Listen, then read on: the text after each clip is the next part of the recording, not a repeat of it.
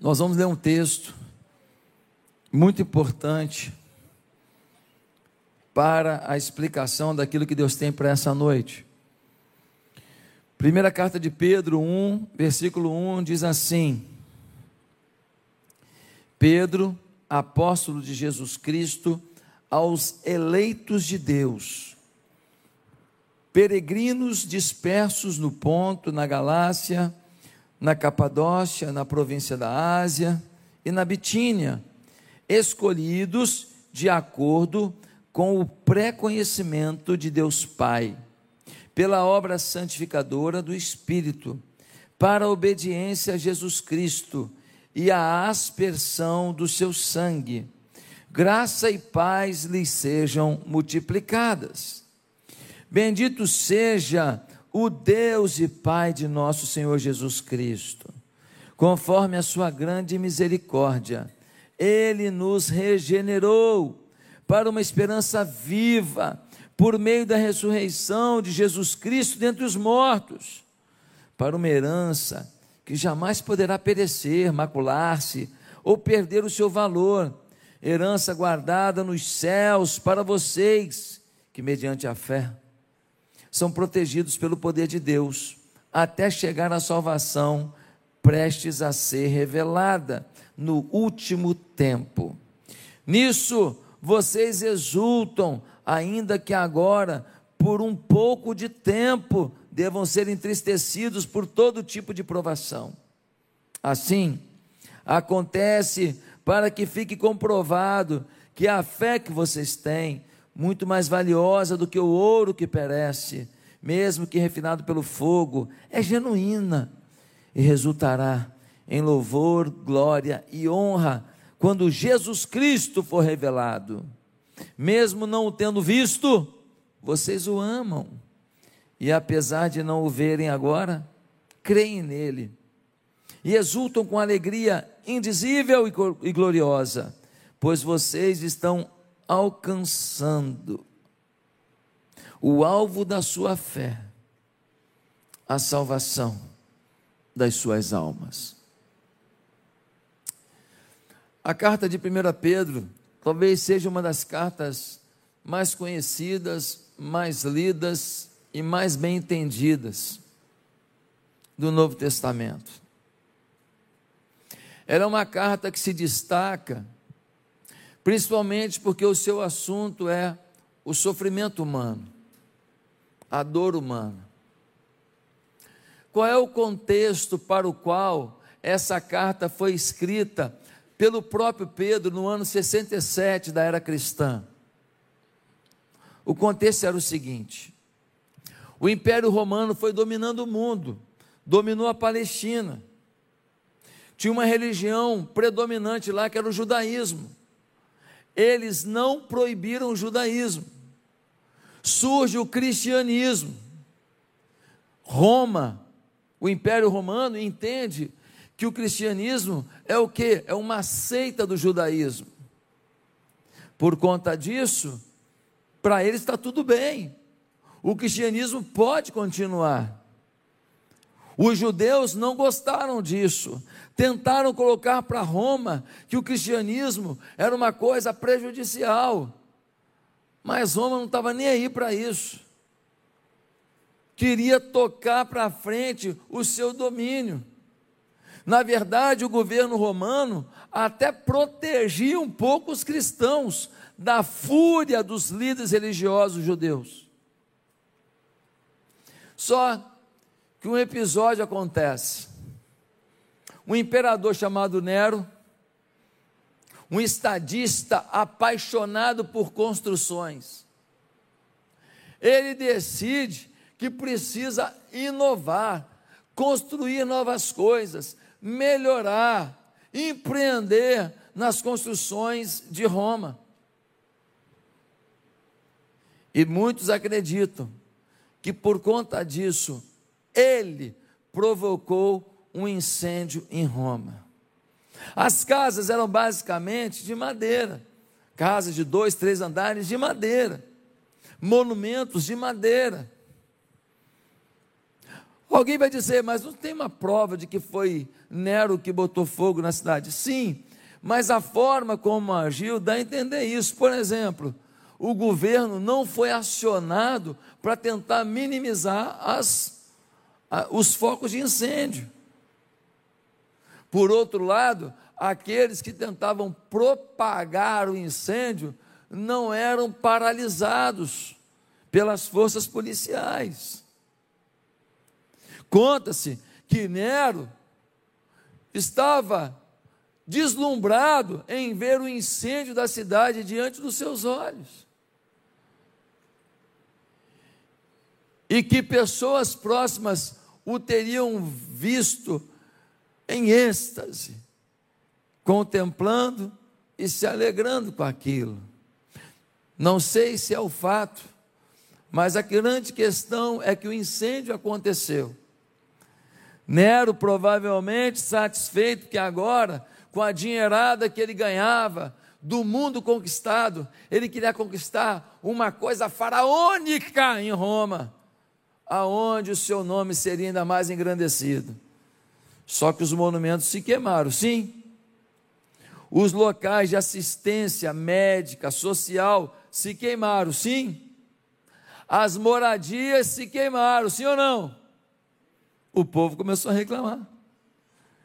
E de repente começa uma forte um forte comentário de que Nero estaria por trás daquilo. O plano começa a dar errado. Então o imperador romano, ele precisa de alguma saída, jogar na conta de alguém esse incêndio. E é nesse momento que ele acha um grande bode expiatório. Quem? Os cristãos. Então é espalhado que os cristãos colocaram fogo em Roma. Começa a perseguição, porque se eu perdi minha casa, se eu perdi o meu ponto de assistência social, se eu perdi o monumento onde eu iria, onde eu costumava ir, se eu perdi meu lugar de culto, se eu perdi tudo, e foram os cristãos, morte aos cristãos. A perseguição começa. Nero pega cristãos vivos, lambuza de piche, prende em poste, em, em jardins de Roma e taca fogo queimava irmãos nossos vivos, animais selvagens, suas peles eram arrancadas e amarradas aos cristãos. Os cachorros de caça ferozes eram soltos, devoravam os cristãos, arrancavam seus membros com os dentes. Um show de horrores acontece em direção a gente que simplesmente amava Jesus. Eles têm que fugir. É a famosa diáspora. Eles têm que sair. Quem ficar vai morrer. E então agora Pedro manda uma carta para essa turma. Manda uma carta para essa gente que foi embora e não sabe nem se o parente que ficou está vivo. Manda essa carta para a gente que tinha sua casinha, seu vizinho amigo, sua vizinha amiga e agora está longe das pessoas que amava. Ele manda uma carta para essas pessoas que viram alguns dos seus parentes que amavam mortos, perseguidos. Quando esses homens e mulheres foram, eles foram e eles pregaram o Evangelho. E agora outras pessoas se converteram. A carta de Pedro chega também para eles, dizendo: Ei, vocês que chegaram para o time, para a família da fé, saibam que eu tenho uma palavra para vocês sobre o sofrimento. E então, esse texto de hoje nos ajuda a entender claramente, de forma muito objetiva, alguns princípios para que a gente não deixe a angústia da vida tomar a nossa vida. Cada um aqui tem um motivo para angústia. Não é exclusividade de ninguém a angústia. Alguns de nós temos angústia por conta daquilo que já vivemos. Alguns de nós temos angústia pelo que temos medo de vir a viver. Muitas pessoas estão vivendo uma angústia por causa de um casamento que acabou, por causa de uma empresa que fechou, por causa de um plano que desmoronou, por causa de uma doença que chegou, mas muitos de nós estamos vivendo em angústia por medo do que vai ser o casamento da gente, por medo do que vai ser de um filho da gente, por medo do que vai ser do amanhã, nessa conta que a gente não sabe como freá-la, como pará-la. O medo do amanhã acaba gerando na gente muita, mas muita dor, muita, mas muita angústia. Não é só o que a gente viveu, mas é o que a gente tem medo de viver. E isso gera uma coisa chamada ansiedade. E essa ansiedade, ela começa a somatizar-se, começa a influenciar-nos, começa a mexer com os nossos horizontes emocionais, começa a mexer com as nossas expectativas, começa a mexer até com a nossa fé. E esse é o tempo de nós não deixarmos que a angústia nos vença, porque temos um Deus glorioso que pode nos ajudar a vencer. E a pergunta de hoje é: como é que essa angústia não vai nos vencer? Como é que nós vamos avançar? A angústia não vai te vencer. Primeiro, porque Jesus disponibilizou muita misericórdia sobre a sua vida. No versículo 3 nós lemos: Bendito seja o Deus e Pai de nosso Senhor Jesus Cristo, conforme a sua grande misericórdia, ele nos regenerou para uma esperança viva por meio da ressurreição de Jesus Cristo dentre os mortos. Olha o que o texto está dizendo. Está dizendo que, conforme a sua grande misericórdia, ele nos regenerou. Querido, poderia falar o texto que Jesus tem misericórdia, mas não é isso que o texto diz. O texto diz que ele tem uma grande, uma inalcançável, uma incalculável, uma inatingível misericórdia por nós.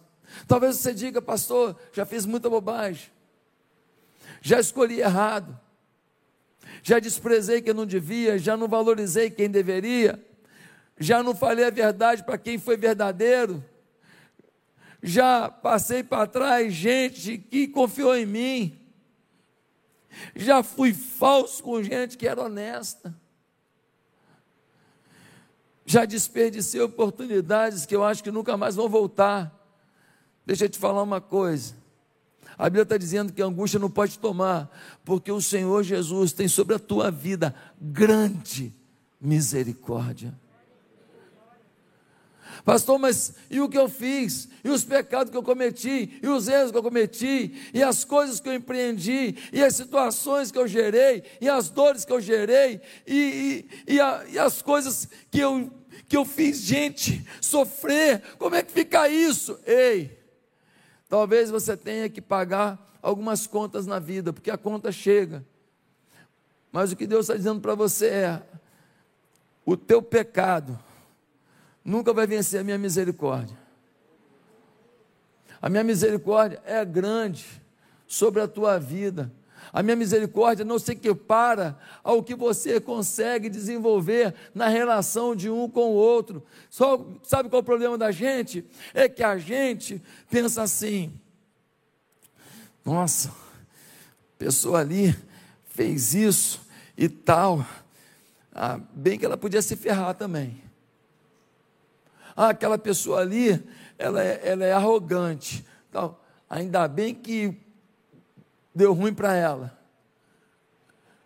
Ah, aquela pessoa me deu uma fechada no trânsito. Se ela arranhar o carro em algum lugar, foi bem feito. Esses são os pensamentos que vêm sobre nós.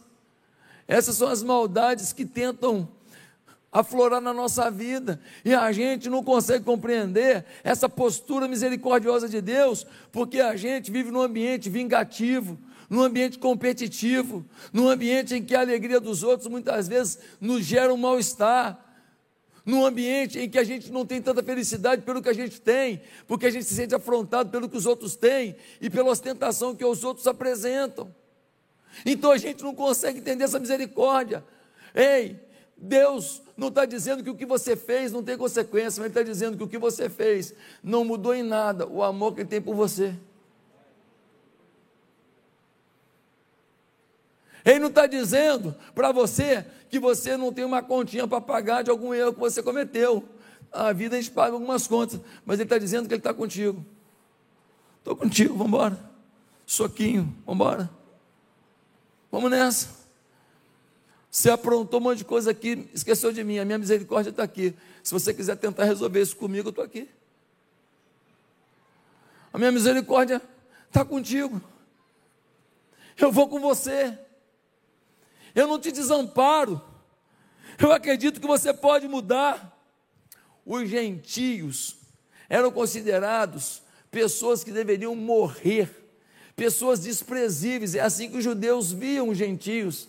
Agora, quando os cristãos vão na diáspora, eles falam do amor de Deus para os gentios, e aqueles que eram odiados pelos judeus, agora passam a ser amados pelos cristãos, e eles conhecem o Cristo dos cristãos, e eles se arrependem dos seus pecados, e eles largam os deuses pagãos, e eles começam uma nova vida. Adoraram os deuses pagãos? Adoraram. Participaram de rituais?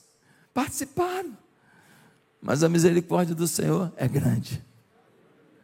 Eu não sei por onde você andou, o que você aprontou, o que você não podia ter feito, o que você deixou de fazer que tinha que ter feito. Eu não sei. Eu só sei que a misericórdia de Deus está aqui dizendo: e aí? Vai viver do seu passado ou vai construir comigo uma misericordiosa manifestação do teu futuro? A misericórdia de Deus está sobre a tua vida. Temos uma crença em nossa igreja, qual é? é que Deus ama você. Segundo, Deus tem um plano para você. Terceiro, o plano não é pequeno. Se o plano que você viveu na sua vida até hoje é um plano assim desgastado, um plano limitado, um plano na dependência de alguém, ei, alguma coisa está errada, porque o plano que Deus fez para você, você só precisa depender dele. A outra pessoa vem para usufruir da beleza da vida que você vive, da vida extraordinária que você vive a partir dele. Se você depende de alguém para ser feliz, então você nunca foi feliz.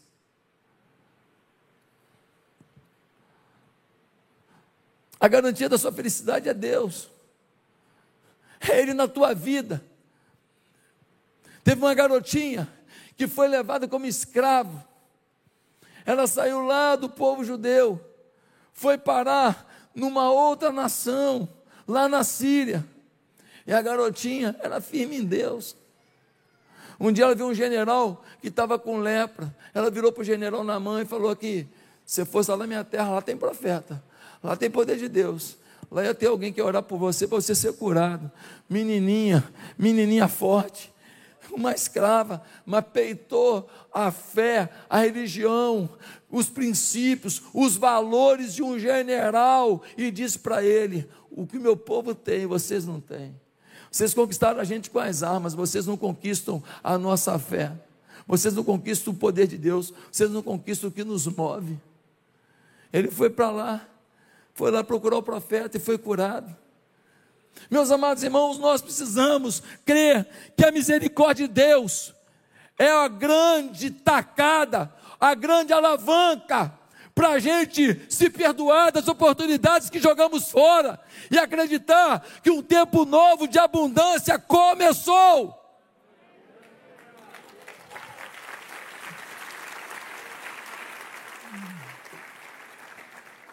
Segundo lugar, porque a angústia não vai te vencer, porque seus fracassos comportamentais têm prazo de validade.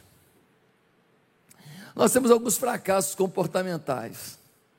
Tem alguns erros da gente que a gente não aguenta mais pecar na mesma coisa. Tem gente, por exemplo, que vive a violência da pornografia. A pornografia é uma violência. O cara vai para a pornografia, tem alguns minutos de prazer e depois se sente nojento, podre, indigno. É o cara que começa a falar mal da igreja, não, a igreja está diferente, a igreja não está boa. Por quê? Porque ele não aguenta nem pisar na igreja. Mas como é que ele vai falar para a mulher dele que está na pornografia? Ele fica sem graça. A igreja não está boa. Por quê? Porque ele se sente indigno. Quando ele passa aquela porta ali, é como se todo mundo estivesse olhando para ele.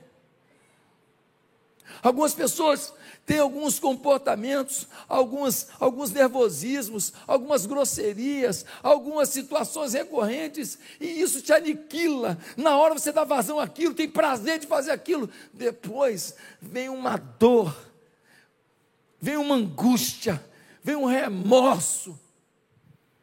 Aí olha o que a Bíblia diz, versículo 4: diz assim a palavra de Deus: para uma herança que jamais poderá perecer, macular-se ou perder o seu valor. O que, que Pedro está dizendo? Gente, fica tranquilo, que a misericórdia de, de Deus virá sobre vocês, e um dia vocês vão viver algo que não vai ter pecado, não vai ter mancha, não vai ter desvio, não vai ter vergonha, não vai ter nojo.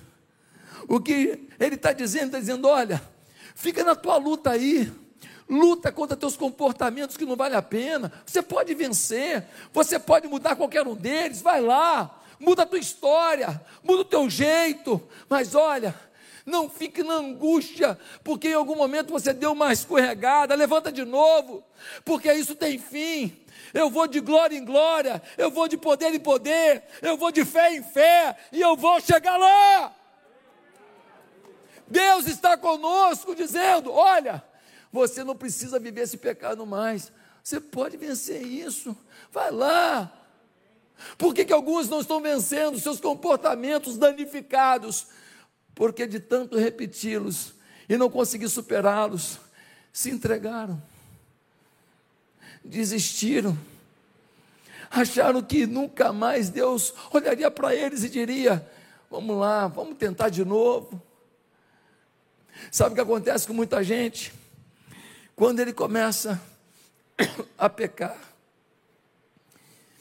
chega um ponto em que ele fica tão decepcionado consigo mesmo, que aí ele não tem mais força para procurar as fontes de fortalecimento, não consegue mais pegar o whey protein da fé, a palavra de Deus, ele não consegue mais orar, ele não consegue nem ouvir um louvor, então ele começa a arrancar os nutrientes, os suplementos alimentares da sua fé, mas as tentações do inferno continuam.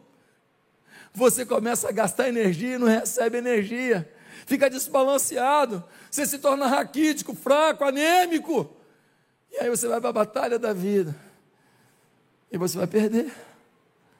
Hoje Deus está dizendo para você: olha, o teu pecado tem prazo de validade. Vai se aperfeiçoando, vai melhorando, se entrega não, mas saiba que um dia aquilo que hoje te enoja, aquilo que de hoje te magoa, aquilo que hoje tenta te afastar de mim, um dia vai cessar, porque eu sei do teu coração, eu estou vendo que você está tentando, eu estou vendo que você não está se entregando, eu estou vendo que você está querendo, você está tendo dificuldade, está na luta, mas você está lutando, está tentando, eu estou vendo, e eu vou te dar vitória. Porque um dia você vai encontrar comigo nas mansões celestiais. E lá o teu pecado não entra, tuas fragilidades não entram. Ah, queridos, você já está justificado e um dia nenhum pecado terá chance na sua vida, tem prazo de validade. Por isso, a angústia pelos teus fracassos comportamentais não vai te vencer. Terceiro lugar, a angústia não vai te vencer porque Deus promete usar seu poder para te proteger. Deus promete usar o seu poder. Queridos, olha o versículo 5, o que, que diz? Diz assim: que mediante a fé são protegidos pelo poder de Deus, até chegar à salvação, prestes a ser revelada no último tempo. Ele diz para os cristãos: Ei, cristãos, quem te protege não é qualquer coisa, não, é o poder de Deus. Eu me lembro que uma pessoa fez um negócio com outra, e aí, eu não tenho nada a ver com o negócio de ninguém. Você faz um negócio mal feito, o problema é seu, burrice sua. Só que a pessoa alegou que conheceu outra pessoa na igreja, que por isso confiou na pessoa. Vê se pode. Eu sou representante legal da igreja. Diante dessa situação que aconteceu, fui chamado a depor na delegacia. Você apronta e eu que sou preso. Legal demais, né? Gente, me chamar para uma delegacia. Gente, nem chiclete eu roubei na infância. Nem dadinho. Nem pirulito do zorro. Quem riu tem mais de 50. Mais de 50. Gente, agora eu vou numa delegacia depor de uma história que eu não sei detalhe, que eu não fiz nada com isso, que eu não tenho nada a ver com isso. Gente, uma angústia me tomou. Falei, pô, delegacia é para criminoso. Pô. Fui orar. Deus falou comigo: meu poder te protege. No mundo tem essas coisas mesmo. Acusações levianas, maldade meu poder te protege. No dia que eu estava lá, e o médico falou: É, você está com câncer. Falei, cara, estou fazendo 100 flexões de braço, estou comendo rúcula, não adiantou de nada. Estou fazendo a minha parte, tentando ter uma saúde legal, agora, câncer. Dá um nó na cabeça, não dá ou não dá? Falei, que é isso, cara? Fui orar. O que Deus falou para mim? Meu poder te protege. Fica tranquilo. Faz a tua parte. Nenhum diploma te protege. Dinheiro na conta não te protege. Imóvel não te protege. Conhecer A, B e C não te protege. Mas o meu poder, que é ilimitado, te protege. Meus amados irmãos, nós temos que crer nisso. O Salmo 91 diz: Aquele que habita no esconderijo do Altíssimo, a sombra do Onipotente descansará. Mil cairão ao teu lado e tu não serás atingido. No Salmo 121 diz: Olha, o sol não vai te molestar durante o dia, nem a lua de noite. No Salmo 139 diz: Olha, se você for para a montanha, eu te encontro. Se for para a profundeza dos mares, eu te encontro. Aonde você for, eu estou contigo. No Salmo 23 diz: O Senhor é o meu pastor, nada me faltará. No Salmo 34 diz: O anjo do Senhor acampam-se ao redor dos que o temem. Os anjos são seres ministradores sobre as nossas vidas. Eles estão a serviço de Deus para nos abençoar.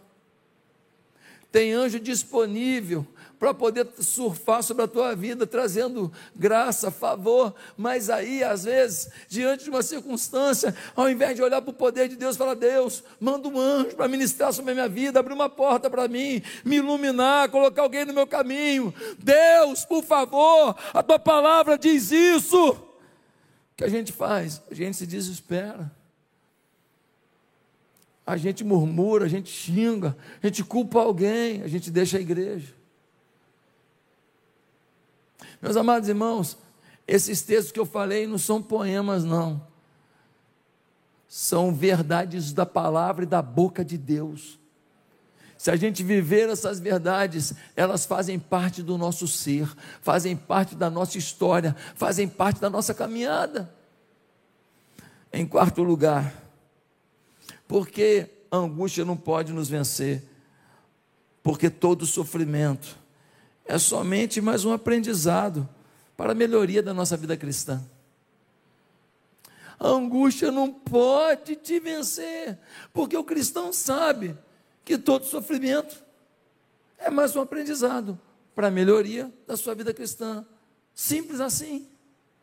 Olha o que diz o versículo 6: diz assim: Nisso vocês exultam, ainda que agora, por um pouco de tempo, devam ser entristecidos por todo tipo de provação. Pedro fala, gente, vocês estão aí fugindo para não serem mortos. Olha, tem coisa boa preparada, mas por enquanto não vou enganar, não. Tem uns sofrimentos aí sim, mas Deus está com vocês. O sofrimento faz parte. Pedro não mente, não, falando, ó, oh, é só batalha vencida, é só conquista, é só bombom, é só açaí. Não, querido, não é só rodízio de pizza, não, meu filho. Não, não, não, tem sofrimento. Mas o sofrimento na vida da gente não pode ser um momento de descontrole. É um momento em que a gente tem que falar, Deus, se o Senhor permitiu, então, o que o Senhor quer dizer com isso? O que eu posso aprender com isso? E que decisões eu tenho que tomar em função disso? Meus amados irmãos, muitos de nós não estamos compreendendo claramente que um atleta que diz assim: Eu quero uma medalha olímpica, sabe o que está dizendo? Eu quero sofrer. O cara para ganhar uma medalha olímpica, ele está decidindo sofrer. São quatro anos, meu amigo, sem poder ir em festa, tendo que dormir cedo, sem poder comer um monte de coisa, dormindo com fome muitas vezes para poder atingir o peso. Dores no corpo inteiro devido aos exercícios. Quatro anos. Quando o cara fala, eu quero ser campeão olímpico, está dizendo, eu quero quatro anos de sofrimento. E o pior de tudo é o seguinte: quando é alguma coisa coletiva, você divide a responsabilidade. No futebol tem 11. Mas quando é uma coisa individual, uma natação, por exemplo, o cara pita, o cara, não é assim? Aí ele, o cara, tuf na água. Irmão, depois de quatro anos de sofrimento, ele pula na água e ele tem alguns segundos ou poucos minutos para fazer valer o esforço de quatro anos e tentar uma medalha. É muita pressão, sim ou não? É muita pressão. Tem que ter uma cabeça de campeão. Porque quando você olha para o lado, você olha para o lado quem está Michael Phelps. Tu olha e fala assim, mas isso não é gente, cara. Isso é um golfinho. É um transgolfinho. Pô, aí tu fala, cara, quatro anos treinando, esse miserável veio para a competição. Ele não tinha parado de nadar? Quem não parou na época, depois voltou? Miserável parou, ficou parado um tempão, voltou, voltou ganhando tudo de novo. Como é que pode? Todo dia parado, pô. Que pressão, que pressão! Porque quatro anos de sacrifício para tentar medalha em 30 segundos, em um minuto. Em um minuto ele vai saber se valeu a pena ou não. Ei, você quer a medalha do Senhor? Você quer o troféu da tua satisfação de vida? Você quer o reconhecimento como homem de Deus? Você quer a conquista na sua área empresarial, sendo um homem temente, uma mulher temente a Deus, que faz dos seus negócios algo em que o sócio majoritário é o Senhor. Então, querido, corre do sofrimento não. O sofrimento de hoje é a lição para você ter uma vida cristã melhor. E quando você ganhar o troféu, saber que toda honra e toda glória deve ser dada ao Senhor pela tua vida. Em quinto e último lugar, porque a angústia não vai te vencer? Porque nenhuma perda da vida se compara ao ganho já adquirido por nós cristãos da salvação eterna. Nenhuma perda da vida se compara ao ganho que a gente já tem. Se você se encontrou com Jesus, se você se arrependeu dos seus pecados, reconheceu Jesus como Senhor da sua vida, Ele entrou no seu coração, o que, que você já tem garantido? A salvação eterna. Olha o que diz o texto. O texto vai dizer de forma muito clara: que mediante a fé são protegidos pelo poder de Deus até chegar à salvação, prestes a ser revelada no último tempo. Está falando, olha, por que, que vocês estão preocupados demais, desesperados demais? Nenhuma perda da vida se compara à vida que vocês vão ter. Tem uma frase que eu gosto demais, presta atenção. O mundo é uma ponte. O homem sábio cruzará por ela, mas não edificará sua casa sobre ela. Querido, ninguém faz sua casa numa ponte. No máximo, alguns moram embaixo da ponte. Ninguém faz a casa na ponte. A ponte é lugar de passagem. Sabe qual é o problema de muita gente? Eles não olham para a vida como uma ponte, uma passagem. Estão querendo construir suas vidas nessa ponte. Querendo construir seu sucesso, seu enriquecimento, seus imóveis, seus valores, tudo isso é lícito, tudo bem, não tem problema nenhum mas não como alvo de vida, não como um instrumento de, de valorização pessoal, um instrumento de, de foco existencial, não. Isso tem que ser útil para um propósito. Porque depois da ponte tem uma ilha. As águas são azuis e cristalinas. A areia branca como leite. As árvores lindas e corre uma brisa gostosa. E na entrada dessa ilha de felicidade, tem alguém te esperando. Jesus. Muitos estão querendo conquistar tudo nessa vida e o meu pai disse que tem gente que conquistou tanta coisa nessa vida que nem precisa conquistar mais nada para o céu, né? Já usufruiu de tudo que podia aqui, né?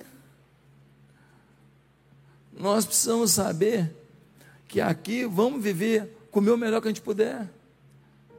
Quer comer um bife? Não tem problema não. Um salmão? Legal. Quer fazer um passeio? Que bom que você conseguiu, joia.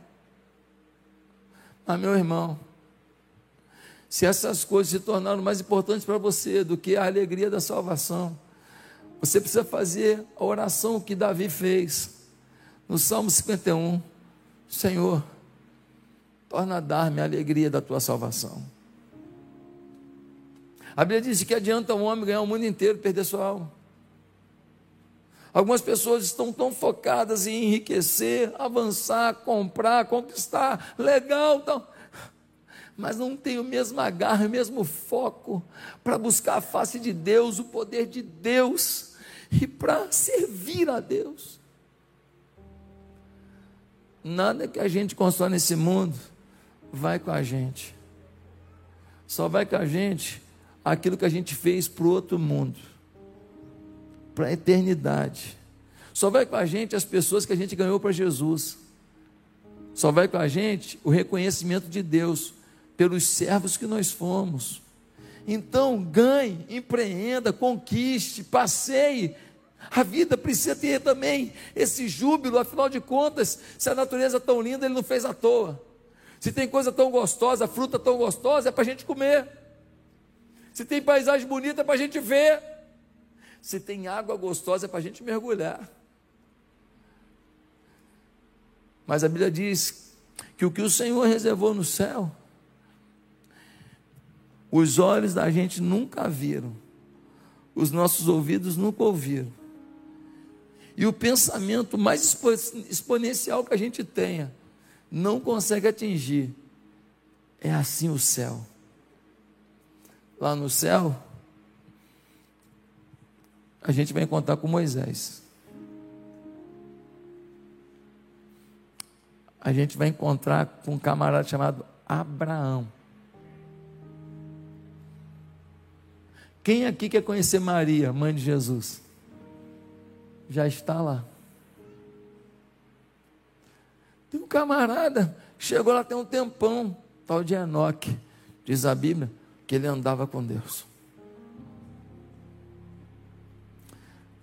Minha avó vai estar lá. Meu avô. As pessoas que um dia deixaram alguma semente da palavra com você, as pessoas que de alguma maneira influenciaram você para ter fé, lá estarão, muito triste, a semente delas não repercutir na sua vida, para que um dia você as encontre.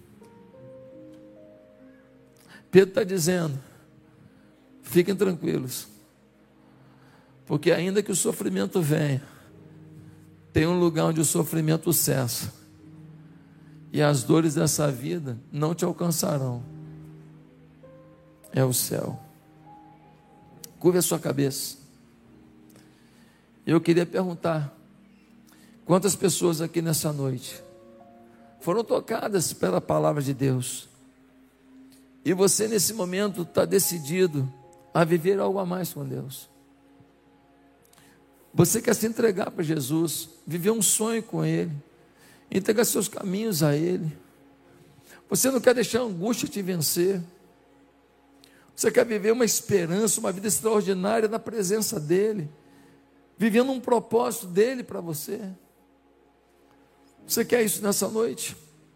Aonde você está, queria te fazer um convite. Faz uma oração comigo, dizendo a Jesus o que você tem que dizer e começando uma nova história com Jesus. E você que está na internet, ei, está na hora de acertar sua vida com Deus. Você da igreja digital aí, ó. Vamos lá, vamos acertar a vida com Jesus hoje. Faça uma oração sincera, se você quer se arrepender dos seus pecados, confessar Jesus como Senhor da sua vida, remodelar sua história para viver em Deus. Aonde você está, repita assim comigo no seu coração: Santo Deus, eu te peço perdão dos meus pecados, e peço que o Senhor mude a minha vida, e peço a Deus que eu entenda claramente o que, que o Senhor quer me ensinar através das minhas angústias? Porque eu não vou ser vencido por elas, eu só vou aprender com elas, e eu vou viver algo extraordinário contigo. Vem com a tua bênção sobre a minha vida, faz do teu jeito, Senhor. Hoje eu creio que um tempo novo se abre para mim, e é no nome de Jesus que eu oro. Amém.